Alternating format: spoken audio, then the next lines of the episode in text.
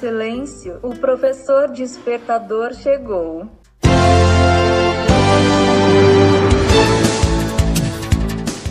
Olá, eu sou o professor Diante Vasconcelos e estou aqui para mais um podcast.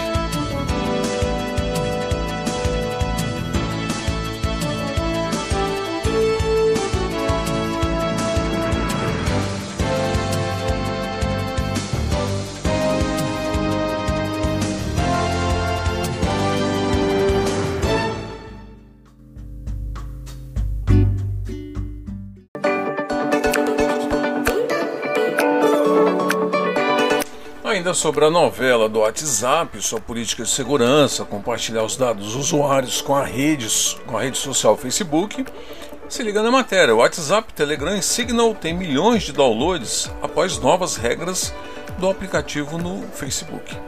Desde que o WhatsApp anunciou no início de janeiro mudanças em seus termos de uso, consultorias especializadas estão vendo uma migração de usuários para aplicativos rivais de mensagens instantâneas. O Signal e o Telegram principais concorrentes do WhatsApp defendem ter políticas rígidas de proteção de dados e de segurança em torno da comunicação de seus usuários. As empresas já oferecem há alguns anos serviços gratuitos de mensagens criptografadas. Enquanto isso, em sua nova política anunciada em 4 de janeiro, o WhatsApp determinou que usuários fora da Europa devem permitir que o aplicativo compartilhe dados com a sua controladora, o Facebook. Caso os novos termos não sejam aceitos até 8 de fevereiro, o uso do aplicativo será descontinuado. Segundo analistas, essa mudança drástica por trás do êxito dos usuários do WhatsApp nos últimos dias. Rivais com crescimentos vertiginosos. De acordo com a consultoria Censo Tower, o Signal foi baixado 246 mil vezes na semana anterior ao anúncio de mudança pelo WhatsApp. Na semana seguinte, o aplicativo chegou a 8,8 milhões de novos usuários. Alguns países viram particularmente enormes saltos, como a Índia, onde os downloads passam de 12 mil para 2,7 milhões, ou os Estados Unidos, onde o um aumento foi de 63 mil para 1,1 milhão. Em uma série de tweets, o Signal chegou a indicar que, devido à rápida e crescente demanda, houve inicialmente problemas na criação de grupos no aplicativo e no recebimento de códigos de segurança, depois solucionados. A ferramenta já foi elogiada pelo empresário Elon Musk e por Edward Snowden, ex-agência de inteligência que tornou público detalhes das atividades de espionagem pelo governo americano. Eu uso todos os dias e ainda não estou morto, escreveu Snowden no Twitter.